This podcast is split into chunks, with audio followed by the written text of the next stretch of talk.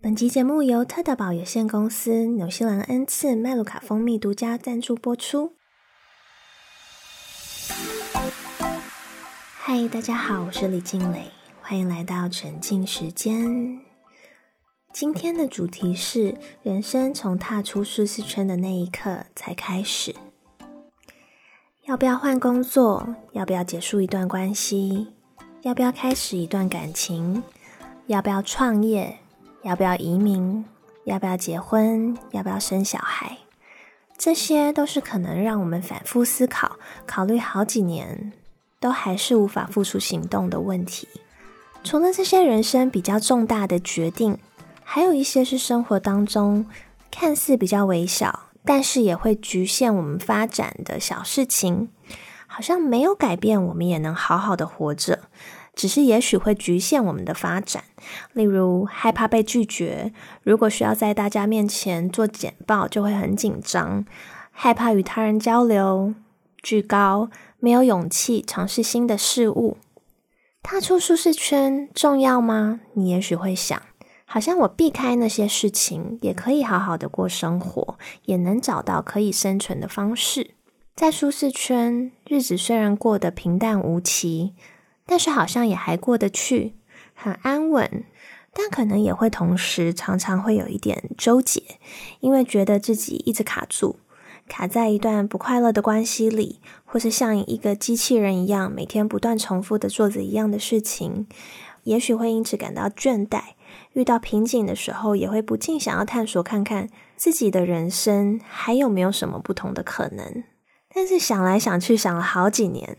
还是提不起勇气去面对未知的未来，去冒险，也割舍不了现在所拥有的一切，会害怕失去。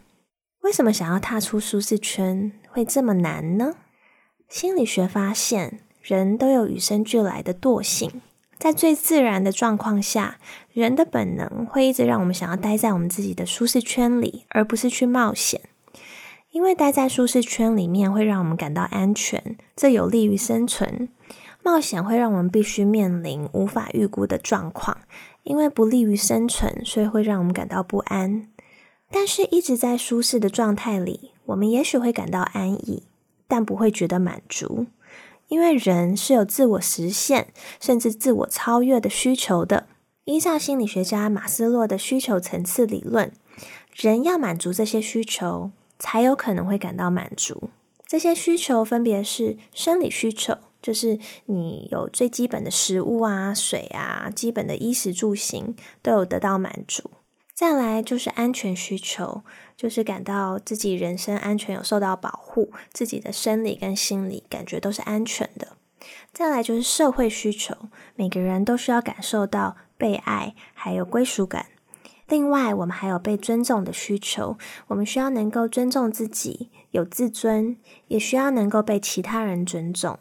我们也需要自我实现，我们需要成为最好的自己。我们需要不断的去发掘自己的潜力。我们还有自我超越的需求，就是除了自己，我们在这个境界会更愿意去做有利于他人的事情，例如为社会贡献，或是为我们的群体，或是环境、地球。做出一些贡献。马斯洛认为，人如果能达到自我超越的层次，我们才能感受到人类所能感受的最大的喜悦。这就是为什么我们虽然喜欢待在舒适圈里，但还是会常常感到不满足。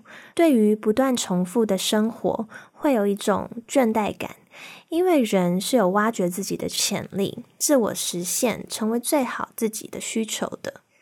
耶鲁大学的研究发现，我们大脑的功能会因为环境的稳定性产生变化。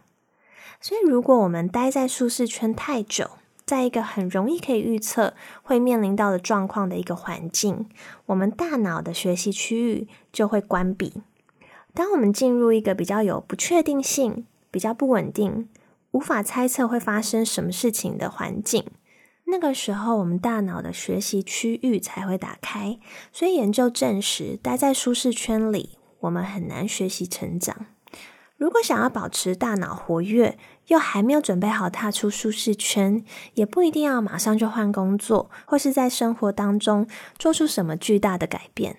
只要在生活当中建立一点新鲜感、多样性和不确定性的因素，帮生活增添一点乐趣或是挑战性，就可以有效的维持我们大脑的学习力，让大脑能时常进入学习的模式。有时候可以是很微小的改变，例如在生活当中养成拓展舒适圈的习惯。我觉得当拓展舒适圈变成一种习惯，很容易就会爱上这种感觉，反而会对于待在舒适圈一成不变的生活，或是需要例行公事这些失去热情的时刻，会觉得反而难以忍受。这个时候，反而不断的拓展舒适圈，会变成你新的舒适圈。我现在对于自己失去热情的时刻，就有很敏感的雷达。我只要一侦测到自己对于重复性高的事情开始失去兴趣，开始灵魂抽离的例行公事，我就会想办法让这件事情变得有趣。甚至现在可能在雷达响起之前，就会预防性的每过一段时间，把生活中的小事想更有创意的方式去进行。我觉得生活充满创意和挑战是很重要的事情，因为我很喜欢学习成长的感觉。我觉得那是真正踏实的快乐和满足感的来源。例如，一整年都要有仪式感。有了小孩以后，每年固定的节日，我都会花很多心思庆祝。每年都会依照小朋友还有自己的兴趣，挑战一些些许不同的庆祝方式，借此学习一些新的技能，用不同的设计主题发想。不同的手工游戏布置，这种不确定这次会是什么样的体验的感觉，我觉得可以维持对生活的新鲜感。还有像是每天都需要煮三餐，我就会花很多时间让这件事情变得有趣，想办法用天然的食材煮出让小朋友喜欢吃的食物。如果小朋友有不喜欢吃的东西，就是我最喜欢的时刻，我会很兴奋，因为这代表我又可以有新的挑战。就不会需要一直好像重复做同样的事情，我会觉得很像又有一个新的题目可以解题，或是有点像在追的连续剧终于更新的时候的那种感觉。如果小朋友说我不喜欢吃香菇，我就会说哦，你不喜欢这种方式烹调的香菇啊？但每个食材其实烹调的方式有很多种，也许烹调的方式不一样，你就会喜欢。这时候孩子就会说：“不会，就是铁了心，再也没有想要吃到香菇。”这个时候，我就会在心里默默卷起袖子，进入厨房实验室，默默的想尽各种香菇的烹调方法。目标是想想看有没有什么创意的方式，让孩子根本就吃不出来或看不出来是香菇。我就会开始实验小孩的反应，试好几种不同的方式。有些自己原本都以为会很厉害，但最后都会被识破。但有一次，我就把很多香菇剁得非常非常的碎，就是人类极限的碎，不可能会发现的那种。然后还外加埋没在肉末跟其他食材当中。然后我是用小朋友最喜欢的特制的酱料做意大利面。那时候小朋友就一碗再接一碗，然后一直说：“妈妈，这个好好吃，我超级喜欢。”我忍了一整顿饭，等他说这句话的时候，我终于就可以说：“真的吗？你喜欢吃这样烹调的香菇吗？这里面有很多很多香菇哦。”孩子就笑了，就是觉得我很滑稽吧，也就接受了我的理论，就是我们也。延伸讨论到其他的观念上，就是有时候我们遇到不喜欢的事情或人，可以试试先不要直接去否定这样东西或者这个人，可以试试不同的方式，也许会有不一样的感觉。因为这样也让平淡的做菜生活增添了很多乐趣。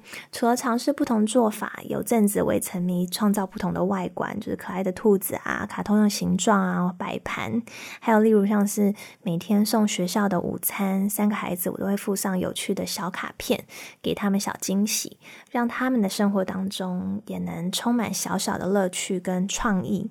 有时候是分享，有时候是出一些谜题给他们，有一些是知识啊。笑话，或是他们喜欢的东西。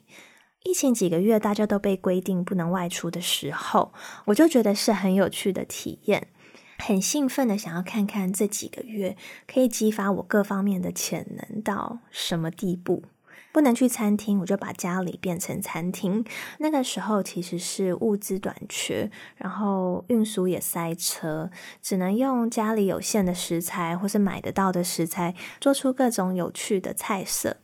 之后还开始把用剩的食材，像是甜番薯，自己跟小孩一起种，然后让小朋友每天观察记录，最后挖出来，然后再一起用气炸锅变成炸甜番薯薯条。那段时间，我想要挑战，让家人感受不到不能出门是一件痛苦的事，反而是一件有趣的体验。所以在各个方面，我花了很多心思，过程当中一直激发自己想象不到的创意。这个过程就让我觉得很开心，因为一直不断的在激发自己的潜能，然后一直不断的在成长。那个时候想要吃什么，只要家人想得出来，我就会想办法做出来，而且摆盘还会想办法跟餐厅一样，假装我们就是在餐厅吃饭。像是凤梨炒饭，我就会真的把凤梨切一半，然后把凤梨挖出来，当做凤梨炒饭的盘子。我连蒸肉圆啊、叉烧酥，很多。很冷门的菜都学会怎么做了，自己都觉得蛮不可思议的。我还举办了盲选，就是那个时候刚好大家对植物性饮食开始有好奇，然后也很多品牌开始出了植物肉，我就把两种不同的肉丸做的一模一样，然后我想看大家吃不吃得出来哪一个是真的肉，然后我就利用这个机会跟小朋友一起延伸讨论有关植物性饮食的现况啊跟益处。我当时的目标就是希望能用心让每天至少有一两个时刻，全家人都是很开心、觉得惊奇的。最难的就是在做所有的事情的同时，还要一边顾三个小小孩，就需要融入他们啊，或者转移他们的注意力。但这也是很棒的挑战，增添一点难度，更需要动脑，也会更有成就感。然后因为不能出门运动，我就想办法用不同颜色的胶带贴在地上，然后贴出像数字跳格子的图案，还有跳远的杠杠啊，然后一些瑜伽动作等等，就是一些运动的挑战。这样子的话，不占任何空间，又可以随时做变换，然后让我们疫情的时候在家也可以消耗体力啊，活动身体。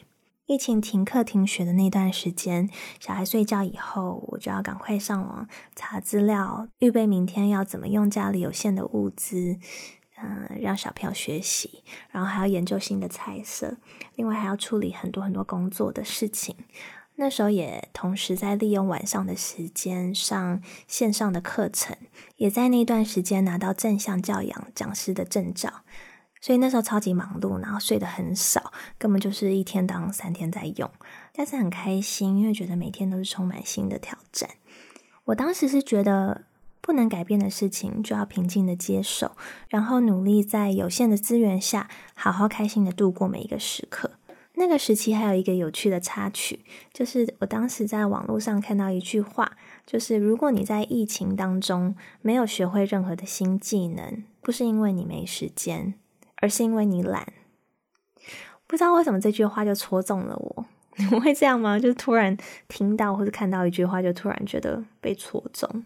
我后来就被这句话控制，接下来的一个月就增加了一项挑战，就是我看了那句话以后，就觉得好像有一点慌张，因为眼看随时会解禁，但我还没有学会什么特别的新技能。我就想了一下，想说我一直以来好像都有一个小梦想，就是学会怎么一字马。我就立马下载了一大堆 App，并不知道哪一个好用，就是那种在一段时间内每天会有一些课程，然后呃完成那段时间的课程，就宣称可以让你学会一字嘛。但我那时候也是半信半疑。那我最后选用了一个三十天的练习，然后那时候每天练习都觉得好难哦，就是比想象中还难坚持。但后来最后还是坚持练了三十天以后，还真的就可以一字马耶。所以我就松了一口气，因为那时候刚好也差不多需要出关了，我就可以至少告诉我自己说：“嗯，你有学会新技能。”后来我就发现，其实，在练习的过程当中，每天的小进步跟确切的目标，还要达成的那个小奖励，就是一个可以帮助我们坚持不放弃的小方法。经过疫情三个月的闭关的过程啊，我发现其实人是没有极限的，我们可以不断的激发自己的潜能。但这有时候是需要被逼的，有些状况是因为偶然发生的，像是天灾啊、疫情，或是环境，就是自然在你生命当中发生的一些状况。我发现这件事情以后，有时候一段时间都没有自然发生一些可以逼我前进的一些挑战，我就会有种像是冲浪的时候等浪来，然后浪一直不来的感觉。我就发现等待太被动了，也发现面对真正的改变。真的要踏出舒适圈，我们也会很容易因为害怕，所以会却步，找不到踏出去那一步的勇气，就会一直无限期的拖延，一年又一年。我就会刻意寻找，甚至安排这样的契机，就是自己设计自己的概念，我就会自己创造可以激发自己潜能的契机，挑战自己的极限。像是做这个 podcast，其实我也考虑了很久，这对我来说是。完全踏出我舒适圈的事情，我一直都是比较注重隐私的人。虽然很多值得分享，也很相信能够透过这些讨论为社会带来很多实质的改变，但是要跟大众分享这些事情，对我来说还是一个很大的挑战。我是在试录第一集的时候才发现。既然跟你们分享原本以为无关紧要的事情，像是哪一本书影响我最深啊，或是哪一部电影哪一个部分触动了我，还有我的一些想法，嗯，甚至到我喜欢什么颜色，这种小事情，我都会觉得其实是很私密的事情，因为这些连我很多的朋友也许都不会知道这些事情。而且思想原本就是很私人的事情，感觉我是把我的脑袋剖开给你们看，但我也不知道你们是谁啊，所以你们要多冒泡，让我知道你们是谁，也让我知道我在跟谁分享。嗯，我也想知道我的分享对你们来说有没有任何的获得，尤其是大部分我都是一个人讲，不像大部分其他的 podcaster 是有聊天的对象，有两个主持人或是来宾。因为我自己一个人，所以我只能想象你们在听的样子。Anyway，所以我后来就受不了自己一直徘徊在反复的思考这样子的一个模式，我就开始回想过去我是怎么跨越舒适圈的。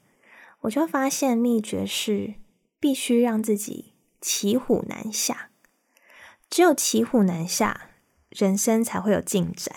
我自己觉得，除了内在驱动力以外，有时候我们还是需要靠一些外在的力量去逼自己愿意去踏出舒适圈，不然真的就会像是很多人要不要生孩子，考虑来考虑去，就四十五岁了。就算你终于考虑好，那个契机也许已经过了。无论快不快乐，你也只能没有选择的继续待在舒适圈里，而且有一点。完美主义的人就更需要这些外在的力量去推动前进，不然永远都会觉得自己还没有准备好。所以我就想到让自己骑虎难下的方式，就是先签约，然后先公布告诉你们，我固定每周三都会更新。这就是我让自己跨出舒适圈的方式。因为如果我一直等我自己考虑好。也许现在就不会有沉浸时间。然后，如果我没有公布我固定每周三都会更新，我可能很久很久才会更新一集。所以现在这样的状况的话，我这样子的一个设计，就算我感到却步，觉得很难跨越，但我就是已经骑虎难下。无论如何，我都已经公布了，所以我就必须要排除万难的去完成。我觉得为自己设立 deadline。而且最好是不太能改动的 deadline，也是逼自己往前进蛮好的方法。骑虎难下这个秘诀，是我回想之前大学的时候的一个经历发现的。我大学的时候有一次去了加拿大的 CN Tower，那时候发现自己有一点爬高，所以当时就虽然到了这么漂亮的地方。但是就是没有办法好好的享受走在上面的一个玻璃地板区域，享受那个过程。所以我当时心里就觉得好像有一点可惜，不希望我的人生有这样子的设限。那时候也看到一句话，就是如果你能够直球面对你人生最大的恐惧，你就无所畏惧了。我就想说，既然要挑战，慢慢的循序渐进，好像也没有用，所以我就直接挑战跳伞。那个时候。就是接受了一些简单的训练，还被要求签了生死免责契约。会有这样的意外发生吗？就开始开始思考，就觉得有点害怕，但是还是觉得自己应该要跨越这样子的恐惧，所以我就还是硬着头皮就穿好装备，跟大家一起就是坐上那个小飞机，然后那座小飞机就会带我们飞到差不多一万五千英尺左右的一个高度。然后，所有要跳伞的人就是穿好装备，然后排排坐，然后一个一个往下跳。那我记得那时候飞机打开门，我看到我前面是第一排的人，就很熟练的往下就跳了。然后该我的时候，我就到了机舱门边。那时候风超大，然后非常非常大声，就隐形的声音还有风的声音。然后我我就往下看了一眼，然后发现我只看得到云。就也看不到云下面是要跳到哪里，然后我当时就突然觉得很害怕，就觉得我不可能从这边往这边跳下去，就想要往后退。然后那时候机舱人员就说：“没有，你现在一定要往下跳，因为后面的人都穿好装备，然后也没有位置可以往后，所以你不跳的话，大家都没有办法跳，大家就要原地回去。”然后就是催促我赶快下去，这样我就觉得好像骑虎难下，就是好像我也无法决定不跳，所以我就。硬着头皮往下跳，所以如果那时候如果没有骑虎难下，我有选择的余地，可能我又会退缩。所以还好那时候就是没有退路，所以我就一跳下去就很快速的坠落，然后一慌张完全忘了要怎么开伞。教练就一直向我比手势，可是我一直想不起来 那个手势等于什么动作。然后最后他就拉着我的手把伞打开了。后来就进入了一个很不可思议的一个境界，就是伞打开了以后，就慢慢的坐着降落，好像也是十几二十分钟的时间吧。然后就看着超美的风景，一片宁静，仿佛这个世界上就只有我一个人，而且没有手机，没有人可以找得到我的那种感觉就很特别。然后在我正在享受这一切美好的时候，突然觉得耳朵旁边有一些呼吸的一些声音。我慢慢的转头斜眼看了一下，然后才发现说，嗯，这里除了我，还有后面那位陪我一起跳伞的教练。然后我们就慢慢飘啊飘，飘在空中，就是一种很浪漫的姿势。但是跟这位陌生人就完全也浪漫不起来。最后就想要赶快飘到地面，结束这片宁静的时刻。但这次跳伞以后，我觉得我的人生就改变了，感觉好像是大脑某个开关被开启了。就是我提起勇气做这件事情，我就会觉得我都敢做这件事了，其他原本提不起勇气做的事情，好像相较之下也还好，所以就竟然也都有勇气去做了。甚至后来那段时间，我还爱上这种踏出舒适圈的感觉，然后。嗯，还有再再继续在别的地方继续跳伞，但是其实心理学家 Yerkes and Dodson 的倒 U 型理论。他们的研究告诉我们，踏出舒适圈也不要操之过急，因为太大的压力反而会有反效果。可以 baby steps，小步小步的向前迈进。因为研究显示，适度的压力才是成长的助力。如果当我们压力太大、太焦虑不安的时候，就是让我们感到真的很紧张、很害怕。这种时刻反而会让我们的表现恶化，也会更容易想要放弃。所以很多时候，我们不敢踏出舒适圈，是因为我们觉得我们还没有准备好。但其实我们不会有准备好的时候。开始做之前，准备再久，也都只能是空有理论。一定要开始做，才能真正的从中学习到很多东西。二零一七年，脸书创办人 Mark Zuckerberg 在哈佛毕业典礼演讲。那次演讲我很喜欢，他分享当时他在读哈佛的时候，在他的宿舍里，他发布了脸书软体。那个时候的脸书是只可以用来连接哈佛里面社群跟同学里面的人。有一天，他跟他朋友聊天，他记得他跟他朋友说：“我现在是在连接我们的社群哈佛。”但有一天，有人一定会连接全世界。他当时从来没有想过那个人会是他自己，因为那时候他觉得会做这样的事情，一定是某个大企业啊，他们拥有所有的资源、所有的钱、所有的人才，怎么可能会是他一个这样刚进大学的一个大学生？那是不可能的。所以他也跟听众分享了一个秘密，他就说，刚开始创业，或是刚开始发明，或是做一件事。其实没有人知道怎么做，如果他当时想要先学会搞懂所有有关连接人类的技能，今天就不会有脸书了，因为他就会一直在读书，不会不到一个学期就休学。然后如果他没有休学，他一定也没有时间去研究怎么连接人类的这些技能。所以所有的事情一定是你先开始做。你才有可能在经验中去累积知识，去遇到一些你必须马上学会的技能，才能去学习，然后去完成，再做中学。所以那时候，Mark Zuckerberg 给的建议就是说，你唯一需要做的事就是开始。开始以后，所有事情都会慢慢的到位的。所以就像是那时候。我怀孕肚子超大，快生了，我还是觉得自己还是没有准备好。虽然读了很多书，也看了很多资料，但好像还是觉得自己没有准备好，所以我就开始有点慌张，想说就要快生了，可是我好像还不确定怎么样换尿布才是对的。我就很慌张的紧急找了一个换尿布的课程，你没有上过吗？对，有换尿布的课程哦。我就找了一个人来教我怎么换尿布，然后老师当时就拿出一个娃娃。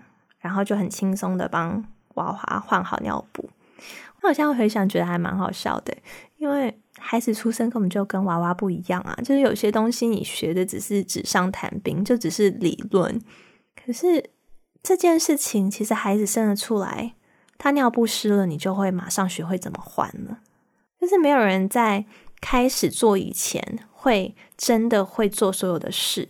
但开始做了以后，一定就会很通透的了解所有的步骤。所以，如果可以决定什么时候生，我想很多人都会觉得自己还没有准备好，会想要一直拖延。但还好，生孩子也是骑虎难下，就是该生的时候就必须生了。所以，如果有什么想要完成的事情，就必须要先勇敢的踏出第一步，去开始做就对了。因为你只要开始，你就成功了一半。其实就在开始以后，该做什么就会自然发生。需要什么技能，你一定有那个动力去马上把它学会。然后如果不会，就在错中学习。如果在感到自己有充足的准备、丰富的知识跟把握之前，都不愿意跨出舒适圈的话，那就永远不可能跨得出去。我觉得要有勇气跨出舒适圈，不畏惧失败的心态很关键。我觉得我自己的转泪点，就是在上一集有跟你们分享的，Stanford 心理学教授 Carol Dweck 在《心态制胜》书籍当中有分享。Carol Dweck 刚刚出社会的时候，他就做了一个想要探索如何应付失败的一个实验。他原本期待有两个结果，一个就是能够应付失败，一个就是不能应付失败。但在研究的时候，他意外发现，有人竟然会喜爱失败。这是他从未想过的，于是他就很好奇的想要知道是什么样的心态会让人把失败当成一份礼物。从开始研究 Carol d 教授的成长型心态之后，只要人生遇到一些困难或是阻碍，只要有人说这件事情不可能、不可行，或是自己觉得做不到。这个“布”字就会让我觉得有点兴奋，因为我知道这又是可以踏出舒适圈去学习的一个机会，好像不断拓展舒适圈，变成才是我最舒适的地方。人生有无限可能性，我们都比我们想象中可以做到更多。希望我们都可以找到那份踏出舒适圈的勇气，发掘自己的无限潜能，自我实现，自我超越。今天想要跟大家分享的一句话是。人生从你踏出舒适圈的那一刻才开始。谢谢你今天的收听。如果你喜欢今天的节目，要记得帮我按下订阅，留言跟我分享你的获得，分享给更多朋友听。沉浸时间，我们下周三再见。